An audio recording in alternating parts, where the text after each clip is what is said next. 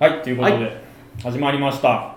元町映画館のポッドキャスト、今日で、えーなんと30回、節目の30回です。30回、5回ごとにゲストを来ていただいてまして、そうですね。各、今まではいろんな監督とか新聞記者さんとかにもいろいろね、来ていただいて、はい。今回30回目ということで、やっぱゲストをね、呼んでみたいと僕らお願いしたところ、はい。えーこのお二人が、えー来ていただいてご快諾いただきまして、あの映画祭をね、あの映画祭の話ですよ坂見くんが行ったことないという。そうなんですよ。もう映画祭初心者も初心者で偉そうに映画のこといっぱい知ってるでみたいな顔してるくせに全然行ったことないいやでも正直映画祭ってさっきもあの打ち合わせでしてたけどはい。正直まあ最初の人はハードル高いと思う。1回目どんな感じで行けばいいか分かんないまま、うん。なんだかんだで30歳になりました。30歳の節目に そうです。あの行きづらかった映画祭に行っていくっていうことはちそう今回今年の目標の1個にね目急標で。遽加えるでも感じこのね今から紹介する映画祭ねめちゃめちゃいい映画僕毎年思うんですけど、はい。多いんですけど結局見れないんですよ。毎年こうチラシいただいてうわすげえなってなるんですけどなかなか。でも本当に今年は特にコロナとか去年からそうやけどコロナで海外とかに行く機会もガッとねやっぱ減ってる人が多いと思うんで、はい。ぜひこの映画祭で世界のなんか映画の映画事情みたいな、そうですほんまに世界の映画事情がうん、こんなとこまであるっていうところっていうのをなんかいろんな国からこう集めた映画祭なんで僕はちょっとその映画の旅行がこの映画祭でできるんじゃないかなとはい。思うんですけど、その魅力をぜひこのお二人に語っていただきたいと思います、はい。ゲストご紹介します。大阪アジアン映画祭の広報。とご担当されています、えー、音井さん江口さんです。よろしくお願いしまおす願いします。お願いします。お願いします。いやお願いします。このあのどしっと構えられてね。さあ行くぞ。っていう感じがしておりましたけども。初めましてのね。初めましての僕スタッフとはしてそうですね。いらっしゃる。ので僕はあの何度か大阪アジアン映画祭で実は学生の時からボランティア行ってて何度か行かれて。何度か12回行って音井さんともそこでお知り合いにあのそうそご挨拶させていただいてでまた56年まあ言ったらもう10年ぶり10年後にポッドキャスト出てもらってると僕思ってないですか？ら そうですね学生時代の。いやだからその時はスタッフとして映画を、まあ、たの映画祭みたいなのを楽しんでたけど、今回は伝える側でちょっとあの勉強させていただこうかなと思うんですけどあのちょっとちっと見られると。いやでもやっぱりあの広報ってでも映画祭最初にはい。やっぱりちょっと行きづらいと。ごめんなさい失礼な言い方ですけど行きづらいなと思ったんですけど、まあ、広報スタッフですから、はい。そういうところもちょっとまあ見してるし、はい。ちょっと PR のポイントももちろん知ってると思うんですけど、はい。簡単に大阪アジアン映画祭ってつまりどういう映画祭かちょっと、ね。簡単にちょっと教えていただきたいなと思うんですけど。そうやね、なんか映画の見本市みたいな感じかな。だからあのタイトルうん「聞いたことないわ」っていう作品がはい、ずらりと並んでいて、でここから、えーは評判が良かったような作品を日本の映画の配給会社さんが見つけて、うんうん。それでその後1年後ぐらいに劇場公開するようになるそれの、まあ、一つのあの材料を提供するようなそんなうん。映画の見本市的なあの役割になってます。じゃあやっぱあれですか？やっぱ映画初心者はやっぱりお断りみたいな映画祭ではないんですか？うん、ねあの私もこの仕事する前映画祭の存在すら知らへんかったんですけど。そうで でもやりだすとあの本当にその劇場公開される映画っていうのはやっぱりこう流行るものうん。うんうんとかこれがねそうすでにすでに流行っているとか 人気のある俳優さんが出てるもの、はい。有名な監督ですそうそうそういうものがやっぱりどうしてもあの公開するんだけど、はい。そうじゃないあこんなこと映画もあるんだとか、あのあこの国じゃこんなこと流行ってんのかとか、この国じゃここが笑いのツボなんとか。わかります。ありますよね。そそれがそう。いやもう本当その通りで僕もアジア映画祭何度かねあの参加させていただいて今回今年はちょっとコロナでゲストの方がなかなかいらっしゃらないですけどやっぱこの大阪アジア映画祭は映画の中身もそうですけど実際に監督とかキャストの方が、まあ、会場にいらっしゃって、まあ、ティーチンみたいな形で毎年されてたじゃないですか、うんうん。あれって結構他の映画祭ではなかなか見られない光景かああそこまでの規模って僕なかなかないと思うんですけど。そうかもしれないですけどなんかあのこの大阪ジャン映画祭ってまあ日本よりも実は例えばフィリピンとか、はいはえー、と香港とかの方ではそう結構名前が知られてて。あ現地向こそううなんですよ。現地の方で知られててそれでまあ例えばあの大阪時代映画祭で、えーこの映画が世界初上映することになりますってなったらそのフィリピンの大手新聞とかテレビとかがバーって取り上げるんですよね。へ香港も、まあ、大衆の新聞とえか、はメディアがわっさーって書いてくれたりとかしていじゃあもうあの例えば世界初上映日本初上映ってあのこのチラシの中に作品ごとに書いてますけど、はい日本初上映って書いてる作品の国はうわーってなってるってことですかそうそうそうそうなんですよ。へえそれ初めて知ったな。はい、っていう流れができてきてるっていうのはありますよね。そうです。これ今年で何回目でしたっけ？大阪アジアン映画祭。えーとね、一応16回目。16回目。なんで16回一応っていうかというと、はい。はあのこういう見本市的なスタイルになったのは第4回からなんあです。途中からに変わったんうですね、ん、そうなんです。音井さんはその途中から入っていらっしゃったんですか？それとも最初の創立うんメンバーぐらいなんですか？私はね4回の時はちょろっとだけあのゲストを空港まで行ってピックアップするみたいな。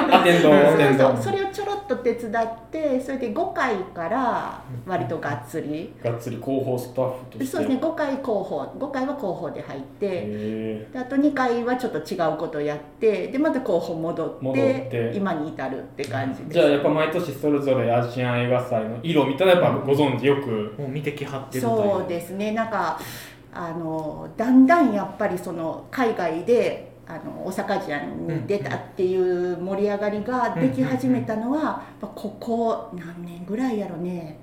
ここ67年。6 7僕がだから初めてボランティア入ってぐらいですかね大体そのあたり。なんかねあの昔セデックバレーっていう、はいはいはい。はいあの台湾の台湾うちでも昔上映させていただきました。はい。あれをね多分上映したあたりからだと思うんですよね。2013ぐらいかな。やっぱじゃあ67年前ですね。であれをが観客賞を取って、はい。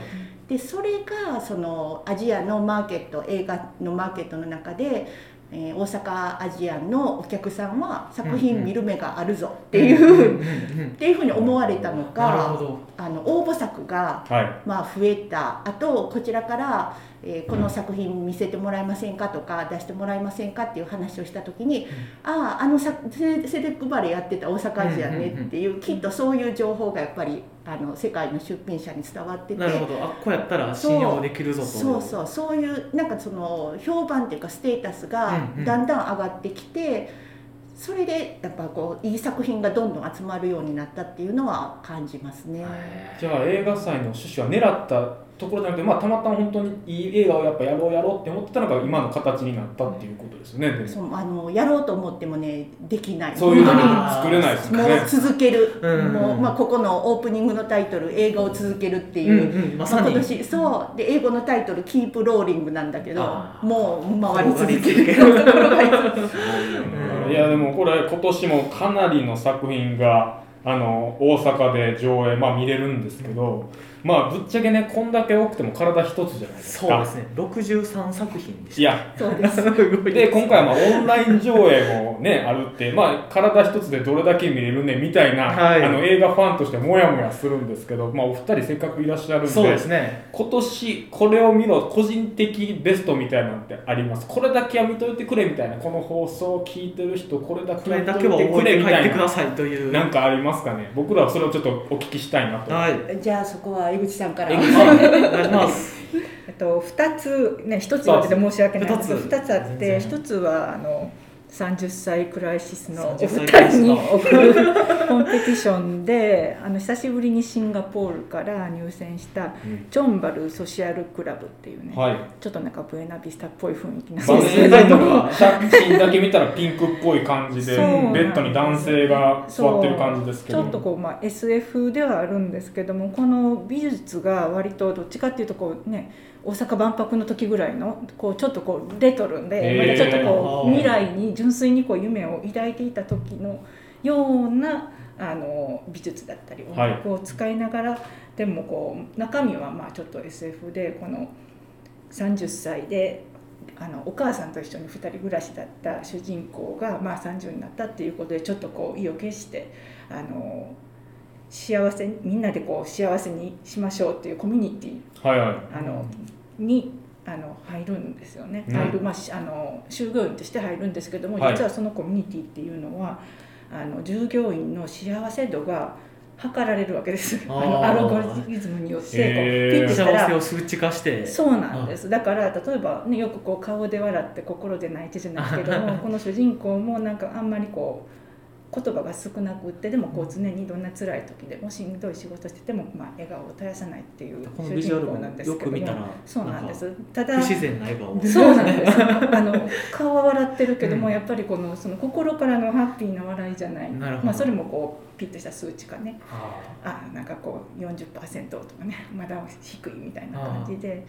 で、まあ、やっぱりその数値が最下位従業員で最下位だったら、まあ、あの首切られちゃうので、まあ、あのへ数値を。ーすごいじゃあ常に幸せになっとかなあかん幸せまあの表現、うん。これでも日本初上映で配給も今のところついてないっぽいんでもしはい映画祭を逃したら劇場で見る機会がまあない可能性もあるってことですよね。その可能性はとっても高いですけども、ね。ちょっとなんかね幸せってなんだっていうすごくこう SF だけでもそういう普遍的なね普遍的なねことを改めてこうね考えたり。シンガポールで近未来 SF ってだけで僕は見たいですそうですよね。本当。シンガポール映画をまず見たことがうん。ないかなないかでもなんか、うん、シンガポールっていう感じがしないヨーロッパ映画見てるようなただなんかまあ外はこうシンガポールなんですけれども、こういうね映画を今ご紹介していただいたじゃないですか。これちょっとまた話戻るんですけど、うん。こういうのは初めて来た人はもうこれだけ見ても大丈夫。大丈夫。アジア映画祭ってこんな感じかっていうの分かるんですか？大丈夫 本当ですか？二回本当ですか？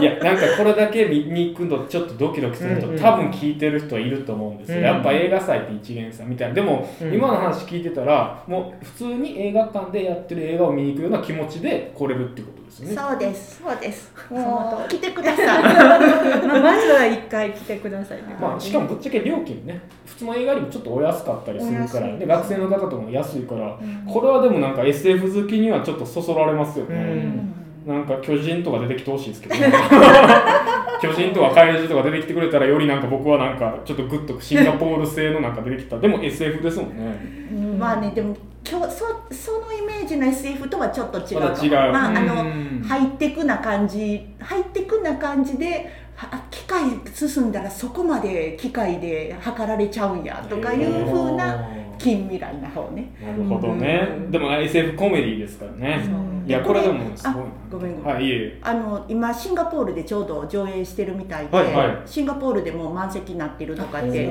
劇場情報で出たりこして今この作品出たかお聞きするんですけどシンガポールで SF って結構今流行ってるってことですか？シンガポール製メイドインシンガポールの。それは知らんねんけどどうなんやろね。これでもこれを上映しようって思ったきっかけはまあ上映してくれって依頼が来たと思うんですけど、他あ他にもなんか多分シンガポールの映画いっぱい上映してますけど、うんやっぱりこの映画突出してやっぱ SF で、まあ、目についたっていうことなんですかねラインナップにしたっていうことは。いやあのね SF やからっていうわけではなく、ん。やっぱり作品が際立ってた、際立ってる、うん。なんかもう他とは違うっていう。私そんな、まあ、広報やってますけど、はい。映画のあの特別ななんかとか全然なくてもう超普通目線なんですよ。いえい その私が、はい。これはなんかちょっとちゃうな。って感じるような、見てピンとくる感うんじの、うん、そんなそんな感じでした。うん。まあ音井さんによるとじゃあ30歳の僕らに送る。あ30 歳問題。のもっと広いもっと広い。もっと広い。いろんな人にいろんな角度で突き刺さる系やと思います。えー、いやでもチョンバルソシアルクラブって言いたい名前やから結構このこの感じね僕の中で。これちょっと見たいな見ようこれシンガポールこれ1作目がじゃあチョンバルソシアルクラブっていうことでエグさんで2作目は？2作目はね、はい。あの特別中止部門って言って、はい。えー昨年あの照岡プログラミングディレクターが、あのまだあのそんなにあの世には出ていないけどもとにかくこれを見てっていうこう才能をあの、はい。ピックアップしたっていう新しい部門ができて、まあ、はい。英語ではまあスポットライト部門っていうところなんですけど、その中にある、まあ、ブラックミルクっていう、ブラックミルク。はい。あの女性がこうブラック2人こう顔緑のとこですね。はいあはい。ドイツモンゴルの作品。そうなんです、この監督左上ミルクあと見ましたすみません だってです63作品から探す作業に追われてましいえいえいえいえ。あのアジアン映画祭が実は2回目で初めてあのアジアン映画祭であの上演した時はあの来るべき才能賞っていうあの賞をあの受賞してるあの女性の監督さんなんですよね。でまああのモンゴル出身であのドイツに移民してっていうそういうあの、まあ、女性の監督さんなんですけどもすごく彼女がこう描く女性像っていうのは非常になんかこう自分のこうね性に対してもですけども何者にも本当にこう縛られないしそんな風にも見ないでっていううまあ、そうそういうあの女性はい像を、まあ、前作も描いててで今回はあのそのモンゴルに長年こう音信不あのなかなかこう行けてなかったあの姉がいてでその姉のところにまあ久しぶりにこう戻ることから始まる物語で、まあ、ほとんどがモンゴルなんですけども、モンゴルって言ってももう本当にもうゲルがあって周りはもうなんかはい。砂漠みたいな、まあ、そんなところであの全然こう価値観の違うこう姉妹の物語が展開してこれるんじゃあドラですけども。実話ではないんですよね。ドラマドラマですけどもその監督さん本人が前もあの本人があの出演主演してたんですけども、うん。今回もその監督さん本人が、まあ、主演してっていう形で、まあ、すこれごく魅力的な。ブラックミルクっていう現代をそのままカタカナにしてタイトルにしてるんですねブラックミルク。どういう意味としてはそうですね。パッとブラックミルクっていうのは。これ 黒い黒い牛牛乳ですよね。そのまま訳すと。なんかあるんですか？意味がご存知なんですか？それねそ盲点やわ。調べとくわ。なるほど。いやなんか割とストレートな名前やなと思そうってですね。なんかバッと劇中に出てくるのか。でもミルクって白色のねイメージがブラック。これねブラックミルク。これちょっと声だけではなかなか伝わらないと思うんですけど、うんうんうん。結構まあモンゴル色が強い場面写真ですけど、なんか似てるような作品とかっていい草原の実験とかわがあれは違うのかな？んかあれは。うなんかこう同じようなねそのねシチュエーションはあるかもしれないけどもなんかもう似てる作品はない。ないないないと言い切れます。あだから今回の特別な部門にノミネートされにてるされてるし本当になんかもしも私がねなんかこう配給さんやったらもうぜひこれあの配給して配配給して紹介したい誰か買ってくれんかなっていうあすのもう本当にあの作家性が出来上がって。これね今ちょっと配給の話出てちょっと気になる僕は個人的になるんですけど映画祭で配給の人もいいらっしゃるじゃないですか買い付ける時はどんな感じのどういう流れでこういう作品がよくヨーロッパの映画祭行ってききますっていう配給の人から連絡あったりするんですけど、うん。大阪アジアン映画祭ももちろん買い付け配給の方いらっしゃると思うんですけどどんな感じで決まるんですか？いやーまあ映画祭で見て評判良かったとか、まあ、はい自分たちが気に入ったってなったら、えー、と作品の権利元に、に、えー、とコンタクトをはい、その配給会社が取って、うん。でまあ、映画祭はその連絡先を教えてあげるとかうんうん。そういう役割ですね。えーじゃあでもこれも日本初上映ですからもし買い付けする人がいなかったら配給する会社とか手挙げなかったらこの映画祭の中で終わっちゃうかもしれないっていうそうなんです。そうなんですせっかく日本語字幕をつけても。そそのためにつけるんですもんあねのお蔵入りの作品がう。ん百本とやっぱやっぱあるんですねそう。ですよねこんなにいい作品なのにって思う。作品やっぱ今までいっぱいありますよねあでそう。いう。流れからいくと、はい今回の大阪アジアンオンライン座っていう。ので、はいはいはいえー、と7作品ありますね。昔、えー、と過去の大阪アジアンで上映した中で、評判は良かったんだけど結構スルーされてる方も多いんじゃないかっていうのを、照岡プログラミングディレクターはい。がピックアップしてうん。選んだのが7作品。ありますね。今回、はい。今回は特別にオンライン上映ですよね。2月。はいあの映画祭始まって以来のオンラインなんです。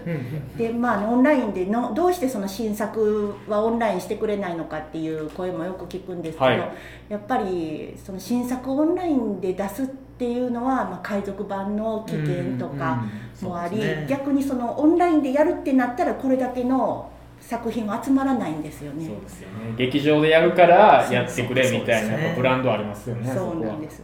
ということで今回、まあ、あの過去に上映した中から、えー評判の良かった作品でテロカプログラミングディレクターがおすすめのものを集めてます。じゃあまあ外れないっていうことですね。過去の良かったやつを集めてるわけ特です。にというやつですあの、それぞれね尖ってるかもあ あのみんながみんないいっていうあのいわゆうるん。なんていうかそういう感じの映画あるじゃないですか。はいあはいはいはいいうよりもこれは突き刺さるこれはちょっとわからんかったとかうん。何かしらあのデコボコがあると思います。でもだからこそなんか試してほしい、であの全作品パックみたいなやつもあるんで。あ全てコンプリートパック、はい。はいでもまああのこの中であえてご紹介すると僕はやっぱあのグイルンメイさんとかねあうん小志望ね、はい、うんプロデュースされてるやつとかもあるし、はい。今回の「スイートビターキャンディー」ですよ、はい。で主演されてる小川杏さんが出てる「レイのために」とかも、はい。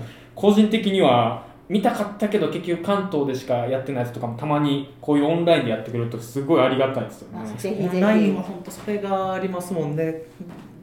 見に行けなかったっていう人が見れるのはやっぱりそいやそうなんですよ。これね僕ら映画好きやからちょっとこういうやって言ってるけど、うん。これ普通の全く映画すら行ったことがない人でもこのチラシ1枚渡したらどれか好きな作品って絶対あるんですよね、うんうんだからうん取りこぼししてほしないなっていつも思うんですよこれ。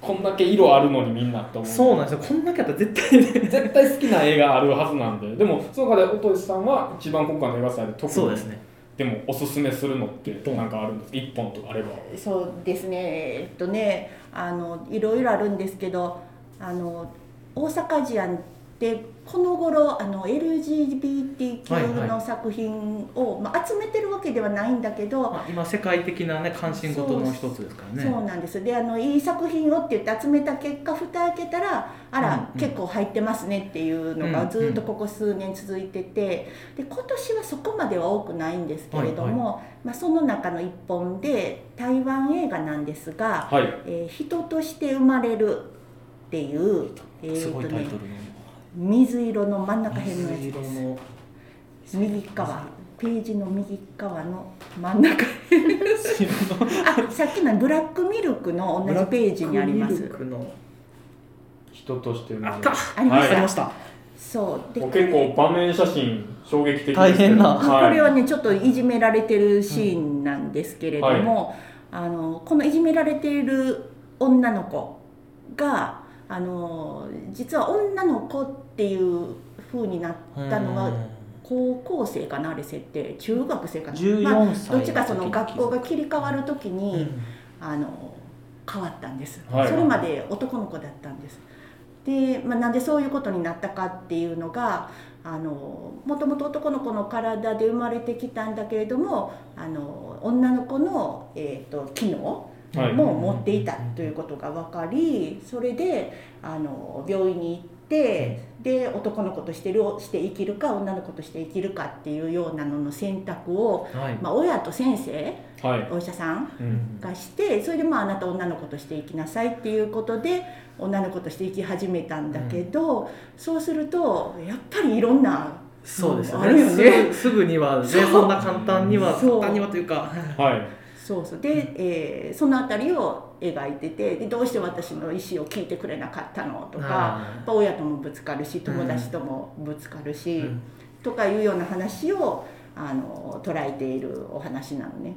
で去年もあの同じテーマでフィリピンではい。えーと「メタモルフォシス」っていう作品、うん。もう本当にまさに同じテーマではい。でもその作品は、えーとまあ、それそういう両方あることが分かりました。で男の子にのままでいく女の子になるっていうのを結局本人が決めれるような状況であの終わったっていう話だったんですけど、はい。あの、まあ、今回はそれで女の子として生き始めて起こるいろんなことを決めてからという、うん、描いてる。でただやっぱりあのタイトルがね「人として生まれる」であの英語だと「Born to be Human」はいはい。ヒューマン人っていう意味じゃもう男女とか、まあ、両方持ってても、もうなんか全てなんか差ないじゃないですか。はい。大前提人やそうそうそうそう、はい。そこそこが多分この映画の大きなテーマなんじゃないかなっていうふうに思う作品でした。いやこれでも場面写真と今お話だけ聞いたら、なかなかねガツンときそうな。そう。で多分うんそうね配給つくかどうかわからないけど、まあ、映画祭で、あのこその映画かもしれないですね。うん。内容もちょっとしんどい話も多いしまたテーマ的にねこういう系の話っていうのはもう現在進行形の話だから今やからこそ作れるのもあるし。でそのこの監督ね、はい。あの中国出身なんだけどこういうテーマで作品撮るってなったらっていうことで台湾でねこれ書いてますはいはいはい台湾で台湾ですね。うんそうそうそう。これもでも世界初上映ですね。世界初。世界出来たてほやほや。あこれでも日本でやってくれってやっぱアジアン映画祭やから国内よりもみたいな。まずは日本アジアで見てくれって思ってるってことですね、監督は、あまあできあっていうかねこれがあすぐやし。の照岡が情報を聞きつけて、はいはい。あのもまあ、見せてくれとまず、うん。う、うん。うん。でうちで世界初上映せえへんかっていうことで決まったんですか？OK 取ってるそういう作品やっぱそんだけはい。じゃあ出しますという感じになってきてるんですね。そうですねこれでもなかなか性文化疾患って書いてますね。ねそうなんですよ。このテーマちょっと増えてるかもしれないですねこのところ、確かに、うん。日本映画もねやっぱ増えてる、うん。増えてるなとは思いますし、えまあでもこういうこういう映画もでもそのアジア映画祭初めての人でも1回目はこの映画で大丈夫ってことですよね。えもうもうダメな作品ない。ないですね。えダメな作品ありそう？いや僕そのアジア映画祭に初めて行った時をちょっと今喋りながら思い出してきて、うん。やっぱ一発目はポップなやつを見てたなって、うん。作品名忘れなかったんですけど、うん。ポップなやつ見たなと思って、うん。うんだからあの今聞いた中ではこう結構ポップなやつもあればあのチョンバルソーシャルクラブみたいなのもあれば、この人として生まれる。ちょっとまあ今の多様性を考えるっていうのもあって、あなんかこの一人この専門分野でしゃあの活躍されてる人が関わってる映画祭やなって改めてうん。なんかこう、だからこうちょっと個人的には身構えて見えー、そう？いやと思った一瞬ね一瞬思ったんですけど でももうあうん。もう見見見るしかないっていうかあのもうそうそうそう。見たらもう OK やって今ちょっと思う。そうなの。なんかね何かしらあの連れて帰れるっていうか、うん。ね。得て帰れるっていうか。しかもこのパンフレットというかチラシを熟読一回してピンときたやついったら絶対おもろいという。まあね絶対かどうか分かりへん。あの自分のねそうですね。合う合わないはもちろん合う合わへんんはあると思うんですけど何かしら心に残ると思います、いやすごい。でもこんだけのまあね先ほど打ち合わせでは全部の作品はまだ見れてないっていうことですけど、アジアン映画祭にでもお二人って結構この今映画のここが面白いっておっしゃっていただきましたけど映画と初めて好きになったきっかけとかもこのアジアン映画祭がきっかけなんですか、そん。なことないんですか？江口さんとか。どういう経緯でこう今広報でいらっしゃるのかちょっとシンプルに思いましたけど、私はもともとあの大阪ヨーロッパ映画祭っていうのの,、はいあのボランティアに行ったのがきっかけでそのボランティアの広報をやられてた方がアジアン映画祭でも広報をやられててしかもまあ音井さんとあの元職場仲間みたいなそうはいはいいう関係だったので、あの広報を呼んでもらったっていうのがきっかけなんですけども。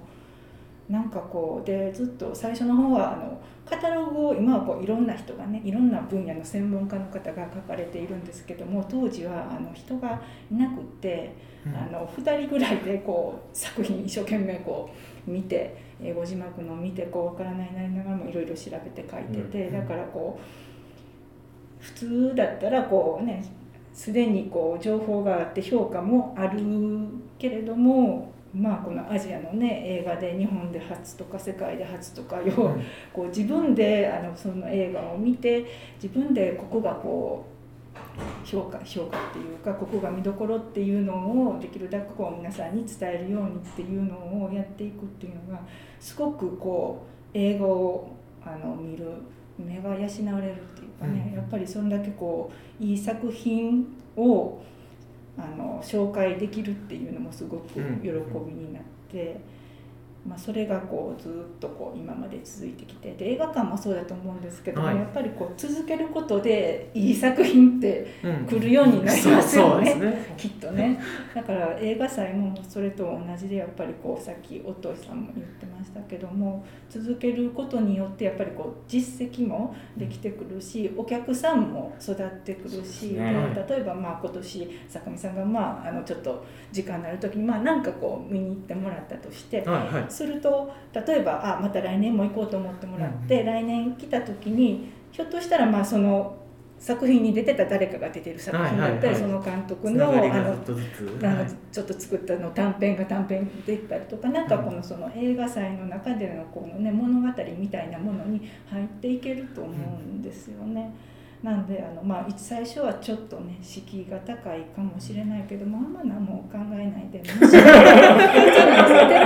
言ってるのはむしろなんかこう空き時間ができたらあの、まあ、どの会場でも近い会場、まあ、まずは行ってあの別にその、ね、作品のこと調べなくてもいいのでまずはこうちょっと飛び込んであの見てまずは空き時間にどれでもいいから見て。見えっていうことですね、うん。本当映画の見る楽しみのなんていうか基本的なところというか僕もなんか去年ぐらいからいっぱいたくさん空いてる時間にちょっとでも見ようとしだしてるんですけどそうしてくるとなんかあこの監督がこんなん撮ってたんやとかこの人が出てたんやっていうののもうと共通というか全く一緒ですよね。だから本当行ってみてからどんどん楽しくなってくるって感じですかねやっぱ映画祭は。うん。行かなくても。行かなくてあそうか初めてでも大丈夫。一回行ってみたらうん。そうどんそうそうどんどんどんっていう感じですよね。あそうそれであのあのゲストがね、はい。まあ、今回いないんだけどゲストがいると、うんうん。そのそれこそどんな作品でもあのちょっとちゃうなと思った作品でも、はい。ゲストの話を聞くとあ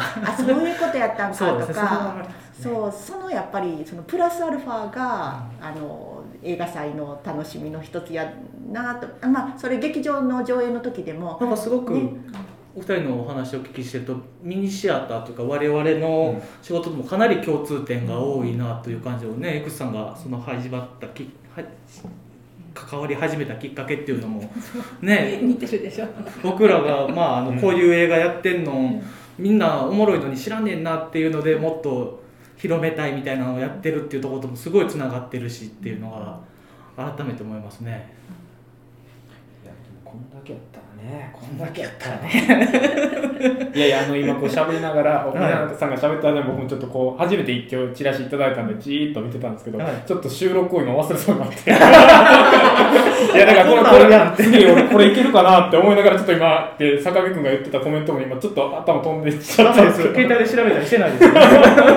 いやだからそれぐらいこう映画祭、まあ、映画館で働いとうから聞いてる人は映画好きやからそんなん言えるんでしょって多分なってるけどその最初に映画祭に初めて行った時のことを考えたらあなんかこの場面写真だけでこう一目惚れして行ったなとかいうのをまあ、レンタルショップ行って背拍子裏見て借りるみたいなのと一緒で、もっとこう映画祭に行くっていう行為がなんかポップなもんっていうか本当気軽になればいいなって思いながら見てあの聞いてました皆さん。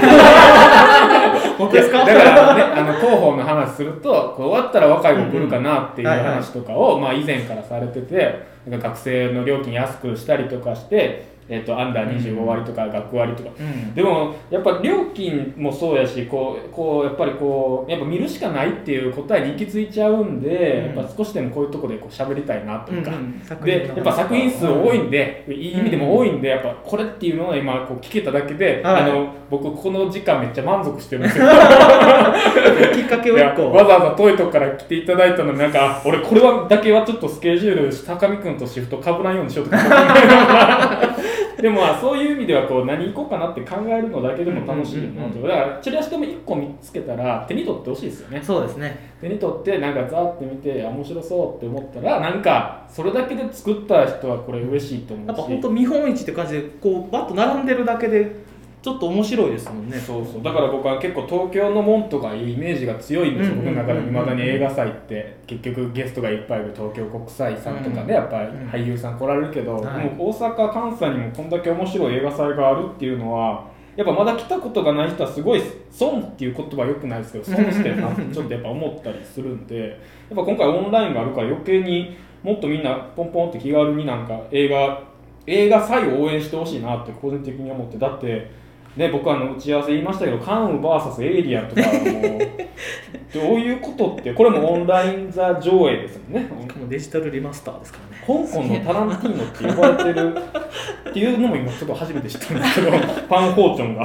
香港のタランティーノって呼ばれてんねやって思いながら。でもすごい。でもこれでも実際映画祭始まったらもうお忙しいですねお二人も。もうバタバタ。いや広報はどっちかっていうと映画祭始まる前前の方が、は仕込みよね、うん。仕込み。うんあでもこれとはまあそうか取材かな。はい。取材か。当日は取材、これでもねお先に映画祭の概要を説明するとあれですけどもう迫ってるんですよね実は。そうなんですオンライン座が28日2月の28日に、一週間。えー、とまず1作品だけ「えー、とホール」っていう作品なんです、これあの神戸出身の川添ビーラル監督で、あの撮った作品で、えー、とこの上映した年に、はい。2019年ですねあのジャパンカッツアワードっていうあのうちの映画祭、えーとね、ジャパンカッツっていうはい。ニューヨークでやってる北米最大の日本映画のお祭り映画祭っていうのがあるんですけど、はい。そこがそことまあ協力というかあのし合ってでそこの方が審査員で日本映画の中から1作品選ぶして賞をあげるんですね。でその賞そのものにはならなかったんだけど、はい。そのまあ2番手みたいなんでスペシャルメンション。それをもらった作品なんです。でこれもなかなかテーマがまあ本当今の時代であのなんですかね見た目は外国人だけど、はい。でもあのなんで日本で生まれ育ってる人ってすごい増えてると思うんですよ、うんうんうん。今。芸人さんとかでもいらっしゃるそう。でこれはハーフハーフって僕らは呼ばれるけどあハーフって半分？あ、うん。どういうこと？みたいな、うん。何じゃあホールなん？みたいな、はい。っていうような意味でタイトルホールなんですよね。ホールは全体の方の方そう。なんかハーフっていう言葉に対してのホールって何なん？っていう、うんうんうん。そう。そういう結構大きなテーマで書いてる作アイデン品ティティの問題とか、うん、そうですそうです。ねいや本当におっしゃる通りで。これなかなかあの見応えありますね。これが2月の28日オープニングそう作品一個ね。一個だけちょっと先。先に見れる、そう。でそっから3月1日から残りの1234566作品が3月20日まで。うんで、えー、とさっき言った韓国 VS エイリアンと、あと、はちまきゅうりっていうちまきゅうりこの2作が台湾クラシックのあのリマスター版、はい。う。ん、それが、えー、と映画祭終了した3月あ映画祭終了っていうかねスクリーン上映の終了と同時に、えー3月14日日曜日の夜の9時から、えー48時間限定でのオンラインになります。すごい。だから一日一本見てもうんこう時間がこう有有意義に過ごせるってことですね。あちょう一本ちょうどいいちょうど一本ずつぐらい見て、はい。はい。すごい。で、えー本上映とか映画祭お映画館に実際に行っていく映画祭が3月の5日。はい、5日の金曜日から、これも、えー、と約1週間。えー、と10日間。約10日間か。金10日間か。そうそういつもあれなんだけどね数えるの。わかりますよ。そう10日金曜から、えー、と土日越して次の土日の日までよね、日曜日まで。はい、この映画祭の会場はどこにあるんですか、会場は、えーと大阪の。はい、大阪の1個が梅田ブルクセブン。ブルックセブン、はい。オープニングはあのそこでやります。オープニング上映、で今年そんなセレモニーとか、まあ、いつもあるんですけど、うん。そういうの特にしません。あの、まあ、今年ゲストもなし。でそういう舞台に上がってどうのこうのっていうのもなしっていうので全部やりますんで、あの上映のみです。で、まあ、このあのオープニング作品映画を続けるって結構、あのもう注目してる人たちの間では話題になってる作品なんですけど、このオープニングの時逃しても他でももう一回やるんではい。あのオープニングで逃したらもう一個の方で見ていただければ公式サイトもねありますんで、はい、公をチェック式サイトをチェック。です。詳細はこちら、はい、詳細は。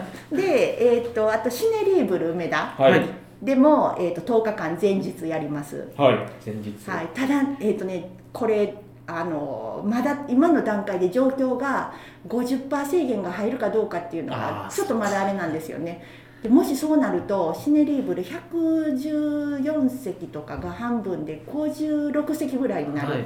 予定で、そうなると結構あら行ったら売り切れてたっていうのが多いかもしれないのであの、まあ、一応全日程通してあの売り切れかどうかっていうのはあのホームページの方にはい。記載しますので、売り切れてるっていうことはいい作品の可能性が高い に注目してるっていうことですから。おっしゃる通りです。うん。それはいい意味でいいと思います、うん。僕は。おっしゃる通りです。はい。梅田シンネリブル梅田さんはそうであと最後 ABC ホールさん。はい、で ABC ホールが、えー、と火曜日からスタートします。はい。で ABC ホールも、えー、とだから300ちょい席あるんですけど、まあ、50%やったら150ちょいぐらいになるから。あんなでっかいとこで映画なかなか見れないですからね ABC ホールで。まあ、それも人気あの人気作だと300何席あっても本当に即日売り切れとかなんですよ。あだから今年でねあとね今年ちょっと広報しながら思うのが、ーはい。あのなんか例年より増してなんかあ熱いんです反応が皆さんの。あー。やっぱラインナップいいねんって絶対そういうことですよね。ラインナップのせいなのかあの溜まってる感そう。じわそうですよね。なんかマグマみたいな感じ、うんかります。そうそれで「行くで!」とか「行くぞ!」とかっていうのをちょっとひしひしと感じて嬉しいのもあるんですけどそうですねその一方ででも席が席がないかもそうなんですよね。いやだからでも今日、う今ね音江さんのご心配ありますけど、はい。今日今紹介していただいた作品だけは、はい。ぜひはひでも見てほしいっていう作品やからそうですねそこだけ。は確実に僕が取りに行くそうです。何が何でも。まあでもそれは嬉しい悲鳴ですよね。おかげさまで映画祭にお客が来るっていうのは映画館と一緒でありがたいことですそうなんです。なので、まあ、あのそれこそね注目した作品がもし見れなかったとしても、はい。えー見れる作品をそうですね。ご縁だと思って。ご縁がね本当映画祭はご縁とお聞きします。そうです。いやもうそれ本当にあ はい。ともう使わせてもらいます、映画祭はご縁だと思います。半沢なんて出てきそうなんですよ今のなんかやり方。でもまあそうですよね。なかなか休みがあったらたまたま行こうかなみたいなで感じでね行くと案外良かったって思う時って結構映画って多いですよね、そう。それは分かりやす。そうですよね。まあでもねそうですね。期間もありますしはい3月から、まあ、2月28日からですかね。そうですねオンラインオンラインから始まって、はい。で映画祭自体は、えー3月16日火曜日のオンラインでもまだ最後の約1か月半えっ、とんそれ終わって、えー、と3月20日のあじゃあ3月20日まで、うんはい、オオンラインープニングさんがオンラインがあるので、約はい1か月約まあ23 3週間ぐらいですね、はいぶっ通しで、まあ、大阪アジアン映画祭というか、まあ、アジア映画祭ですね。世界から注目されている映画祭を、まあ、楽しめるということ。ね騙されたと思って一本でもいいかなんか見てほしいですね。そうなんかねもう騙されたと思ってご縁ご縁ですよね。公民館みたいな。ねご縁です公ね民館公園ですね。こんなこともあってまああのはい付け加えなんですけど、はい。今年ゲストは来れないんですけども、はえーっとあのいくコンペティション部門っていうのと、あとインディーフォーラム部門って一応この2つは、はい。あの新あの賞がつくような部門なんですがあのそこの作品についてはあのインタビューを事前にさせても監督にさせてもらってそれを、え1回目の上映が終わった後に映画祭の YouTube でアップしていきますのでなるほど。あのの方で。見ていただいた方もしくは見見れなかった方も含めてあのやっぱり作った人の作り手の言葉を聞くと、ああそんなこと考えてたのかっていうふうに思うと思うので、あのぜひチェックと。であと,、えー、とそれ以外の作品についてもうんと映画を見る前の人たちに向けて見てくださいみたいな、はい。もうちょっと深い内容、もちろんありますけど。に ついても、えー、と今順番に映画祭 YouTube にアップしてます。あじゃあ YouTube あもうそれはもう無料で全員あもう全員あもううお好きに見ていただけるような、あの結構ね個性が現れてて面白いです。その辺もじゃあぜひ注目ですね今回。まあコロナでいろんな映画祭の形を変えてねやっぱり続けているそうですね。状態で映画館と同じような感じで常にね情報発信しながらなのでぜひアジアン映画祭で検索したらホームページも出てくるということで今おっしゃっていただいた情報もまああの確認できるんかなと思いますし、まあ、チケットのね残席状況もこれからえー、とチケット発売これからですもんね。3月2日から3なん月です。それもあの一斉とかじゃなくて結構刻んで刻みながら。あの出していきますので。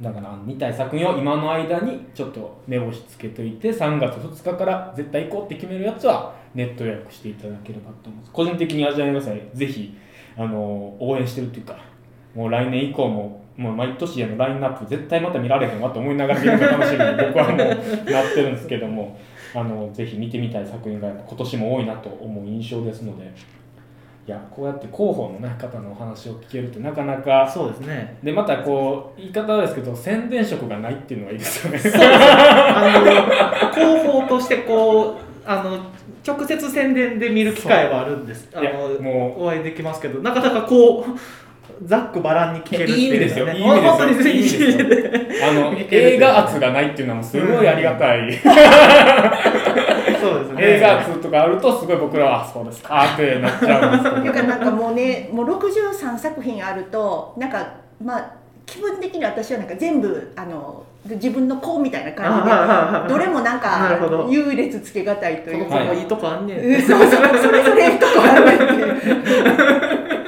まあまあもうなんかお親心っていうかいやでもそういう意味では広報のスタッフがこんだけこの作品を全部愛してるっていうことは僕はそれだけで映画祭としてはそうですね。え色が出てるんだと思いますので、うんその思いがねぜひ見れる人にも伝わってもらったらねまた映画文化が盛り上がるんかなとは思いますけどもねご縁ですから。ご縁なご縁なので僕もこ今年は初めてご縁をつなぎに行きたいと。ぜ